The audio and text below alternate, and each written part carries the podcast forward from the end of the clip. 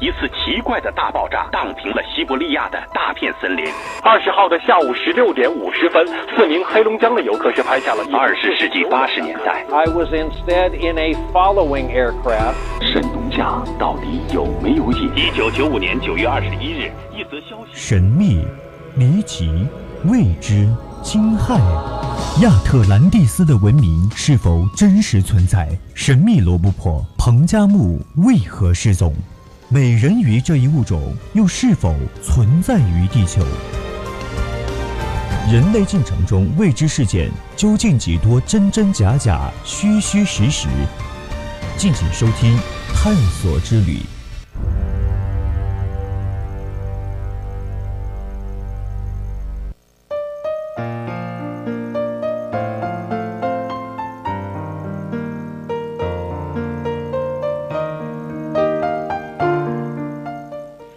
平与您共享，亲爱的听众朋友们，大家好，欢迎您继续收听 VOC 广播电台为您直播的《百科探秘之探索之旅》。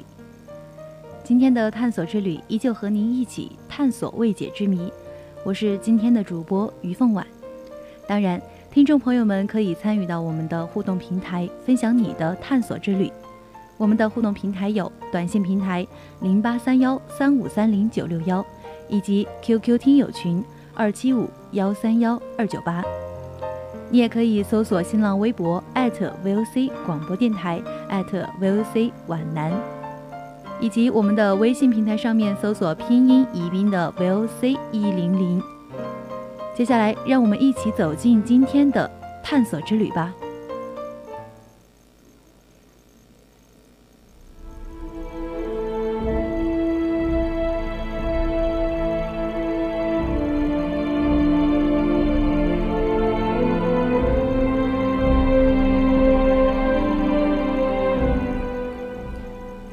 国家有着不同的民俗，一些当地人感觉自然合理的习惯，在外人看来就是奇风异俗，而人们对其采用何种态度，则是仁者见仁，智者见智。今天探索之旅和你一起解读世界各地的奇俗。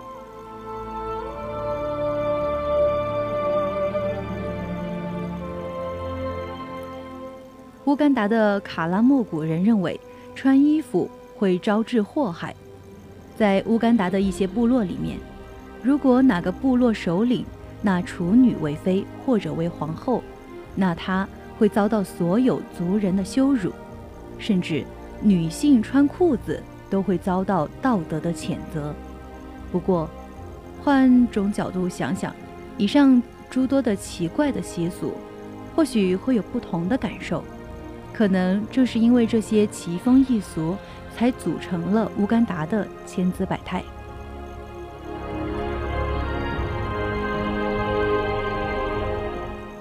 爱美讲究服饰是人之常情，然而在非洲有例外。乌干达东北山区的卡拉莫古人就认为，穿衣服是不吉祥的，会招致祸害。在殖民统治时期，莫卡拉古。被视为禁区，莫喀拉古人也看作是野人，不准与内地人接触。由于长期与世隔绝，卡拉莫古人便日益形成了自己独特的风俗。他们不管男女老少都不穿衣服，男人和小孩通常是全身一丝不挂，妇女有时只是在下身穿一块兽皮。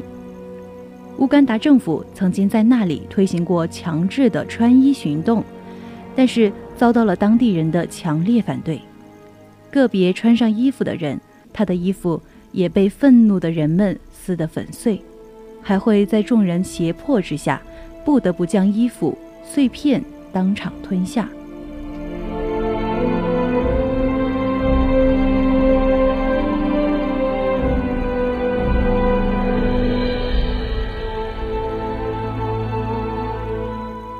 在贞洁观念淡薄的今天，新婚时新娘是否是处女，已经成为很多铁汉娶妻的铁门槛。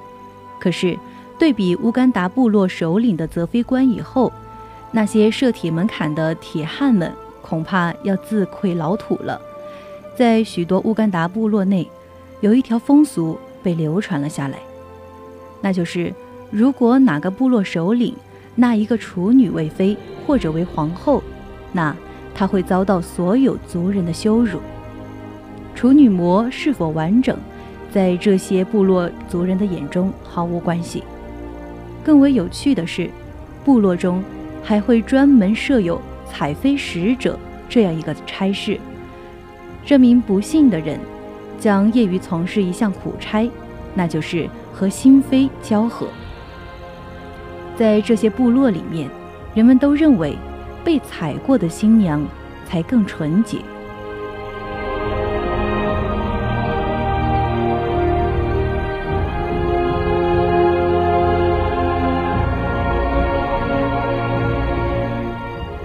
在很多国家，裤子是极为普通的服饰。然而，在非洲的一些传统部落中，女性穿裤子却属于不道德行为。她们必须穿着长度过膝的裙装才可以出门。为了加强对女生道德情操的管理，位于乌干达东北部卡拉莫加地区的莫洛托中学，2006年。曾经为整治校风而宣布禁止女生穿裤子，以正视听。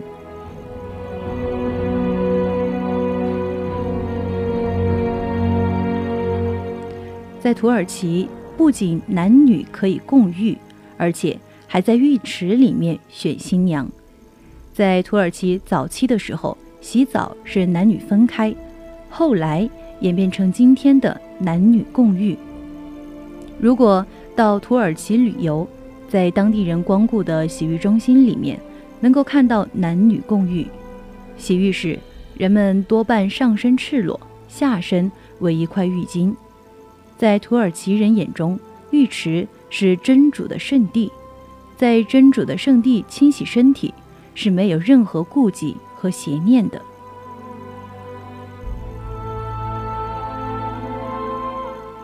土耳其浴。对土耳其人来说，不仅仅是清洁皮肤的地方，还与人们的日常生活密切相关。有时，婚姻大事也是在浴池里面决定的。原来，信奉伊斯兰教的土耳其女子，平时除了用头巾包住头和脸部以外，还穿着厚实的长袍，外人无法看清女子的长相和身材。这样一来，土耳其浴室就成了未来婆婆挑选儿媳的重要场所。一般来说，未来婆婆会在媒人的陪同下，邀请未来儿媳一同沐浴。在浴室里，未来婆婆不仅要看儿媳的长相和身材，还要看她的盆骨。骨盆大的女子，才能给家里带来多子多福的好运。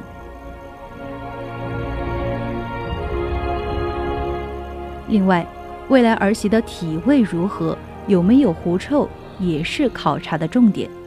由于土耳其人的饮食以奶酪和肉食为主，体味重是在所难免的。有狐臭的女子被认为是不吉利的，人们认为那是真主惩罚她的缘故。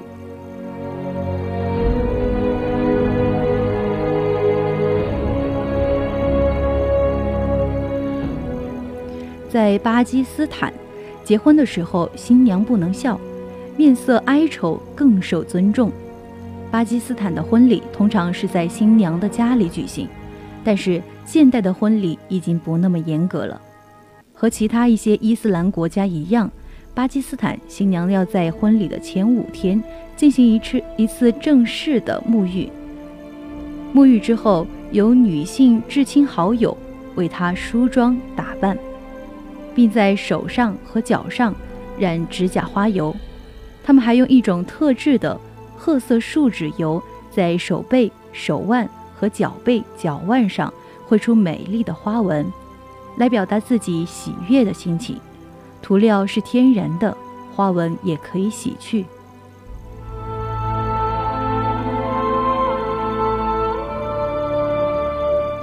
在婚礼上，新娘越哀愁越好。傍晚时分，宾客陆续来到入座。一边攀谈一边欣赏小舞台上面动人的歌舞演出。来宾如果有意粉墨登场，也可以趁着这个机会一展歌喉或者舞姿。在婚礼这样的场合献艺，被看作是对主人的尊重和对新人的祝福，主人也会很高兴。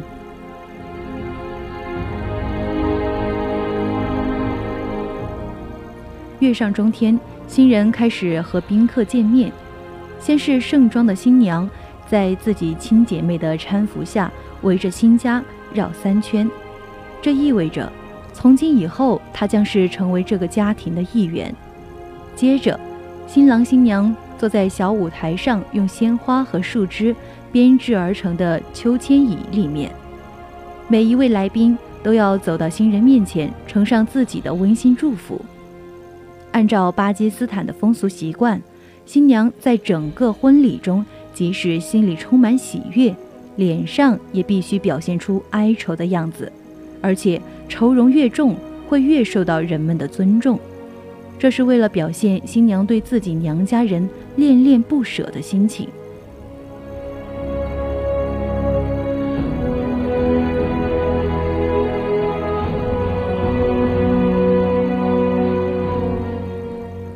在印度，女人没有金鼻钉是不出门的。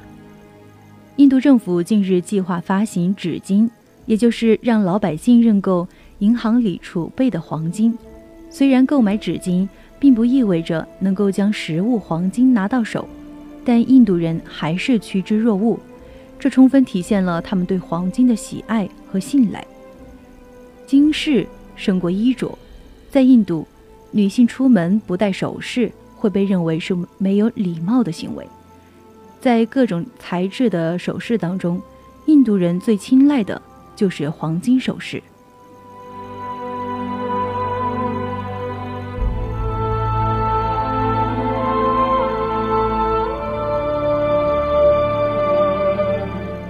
印度人肤色普遍较黑，佩戴金色的首饰更容易突出这一特点。走在街上。印度妇女的耳畔、项肩，都是金光闪闪的饰品，甚至那些在路边乞讨的小姑娘，虽然衣衣着肮脏、蓬头垢面，鼻翼上也会有一颗金色的小钉。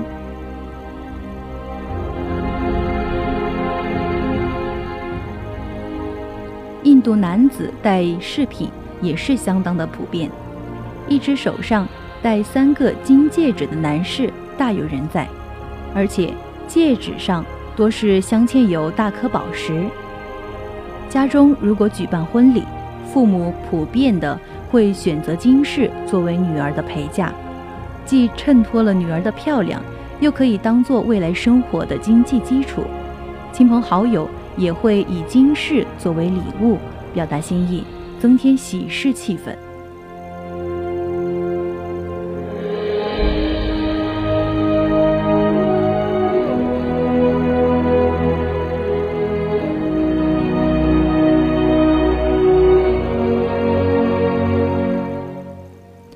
世人誉为最后的香格里拉的不丹王国，位于中国的西南边陲，喜马拉雅山脉东段南坡。千百年来，由于巍峨的群山隔断了与外界的交往，使得不丹淳朴的民风和生活习惯得以保存，以至于在许多外国人的眼中，不丹着实有些怪。不丹女子身穿齐脚踝的基拉裙。男子都宽衣肥袖，上身穿着名为“裹”的传统长袍，挽着雪白整齐的袖口；下身穿着齐膝裙和长筒袜。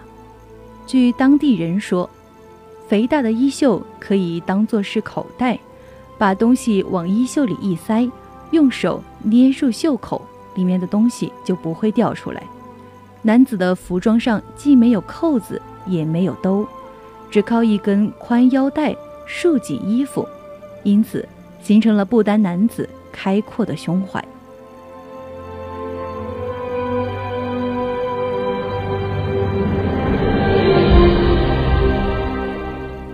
袖子里装不下的东西可以放在怀里。成年人将身上带的零碎都堆在怀里。学生上学不用背书包，所有的文具和书本也都揣在怀里。与世无争的性格并不表明国民孱弱，不单森林茂密，黑熊、雪豹等猛兽居多，当地男子的怀中都少不了匕首，而且上至国王大臣，下至平民百姓，个个都是射箭的高手，甚至。一些不丹高级官员上班的时候还随身佩戴长剑。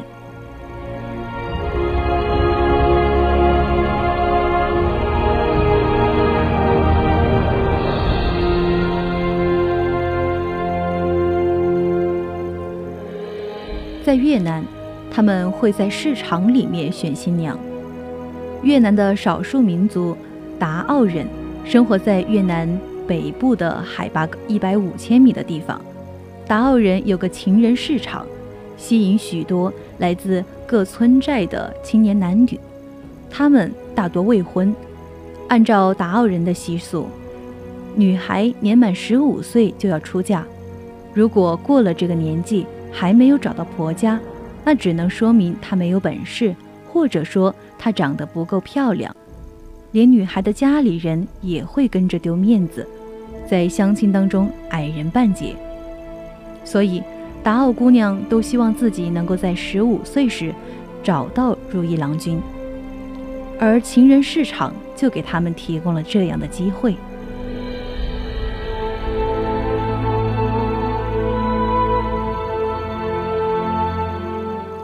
到了星期六的晚上，正是情人市场开市的时候，夜色里。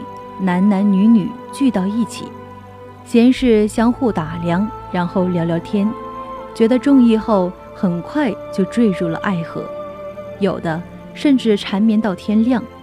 不过，这样只能说八字刚刚有了一撇，到底能不能结婚，还是得过家长那一关。看中姑娘的男孩必须请自己的父母去女方家提亲。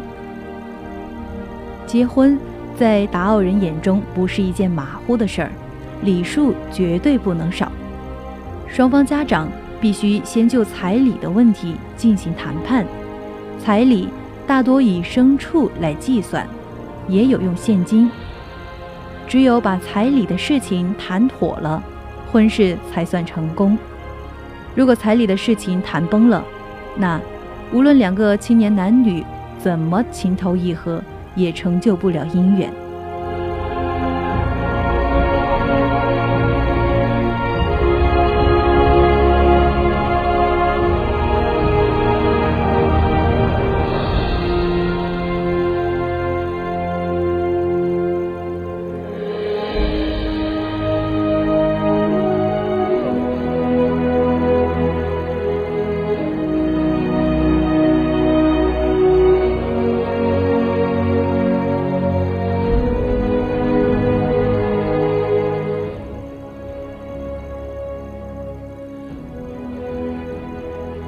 塔尼亚地处非洲西北部，位于撒哈拉沙漠以西北，被人称为“阿拉伯黑非洲桥梁国”。正因为如此，长期以来该国在婚姻上的习俗和其他阿拉伯国家不太一样。关于爱情，在南非比较奇特的是，男子只爱肥臀的姑娘。布须曼人与其他非洲人有明显的区别。身材矮小，成年人身高一点二米左右，皮肤呈黄色或黄褐色，并且自幼就出现皱纹，头发黑而稀疏，卷成胡椒籽状，面部扁平，颧骨突出，鼻子较宽较扁，前额突出，眼窄，没有耳垂。他们与众不同的是。脊椎骨的下部通常向前形成弯曲形，向外突出，因而显得臀部特别大。尤其是布须曼妇女，臀部和大腿特别的粗，形成一种特殊的肥臀。布须曼人以臀肥为美，以致青年男子在择偶的时候，一个很重要的条件就是看姑娘臀部到底有多大。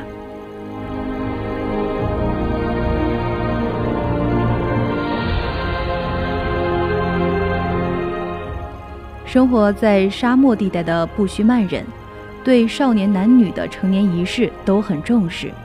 少女的成年仪式在出巢后举行，大约需要一个多月左右的时间，同时要进食一些食物。在此期间，有一个妇女专门负责她每天的生活。这一个月的时间，就是少女向成年过渡的桥梁。在此期间，他要学习有关成年妇女应该懂得和掌握的知识，特别是妇女生理方面的知识。当禁闭结束以后，他就离开了少年时代，开始了成年妇女的生活。他已经不是孩子，可以考虑结婚的问题了。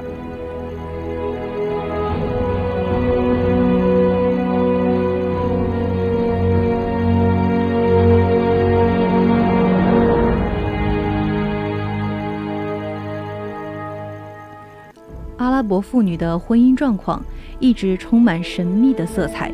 其实，新一代阿拉伯女性已经越来越解放，在揭下神秘面纱的同时，她们的婚姻观念也在逐渐的发生变化。阿尔及利亚妇女的地位近年来不断提高，她们不仅每年都举行有影响力的庆祝三八国际妇女节的活动，还敢于向传统发出挑战。在阿尔及利亚妇女的努力下，阿尔及利亚政府批准了新的家庭法，对原有的家庭法做了很多的改变和新的规定。最突出的一点就是赋予妇女更大的权益，在保障男女平等方面迈出了一大步。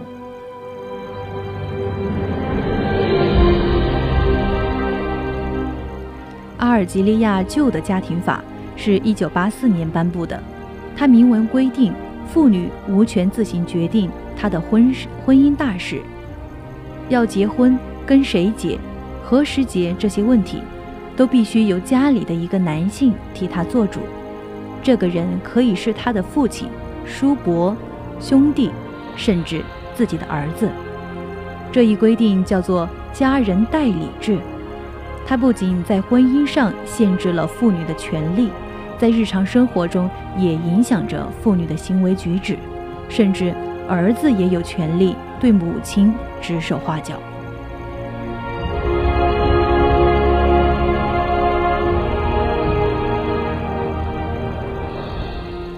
我们今天的探索之旅为大家讲述了世界各地的一些奇特民俗，希望听众朋友们喜欢我们今天的节目。现在已经到了北京时间的二十一点五十四分二十七秒，那么我们今天的节目到这里就要结束了，我们下期再见。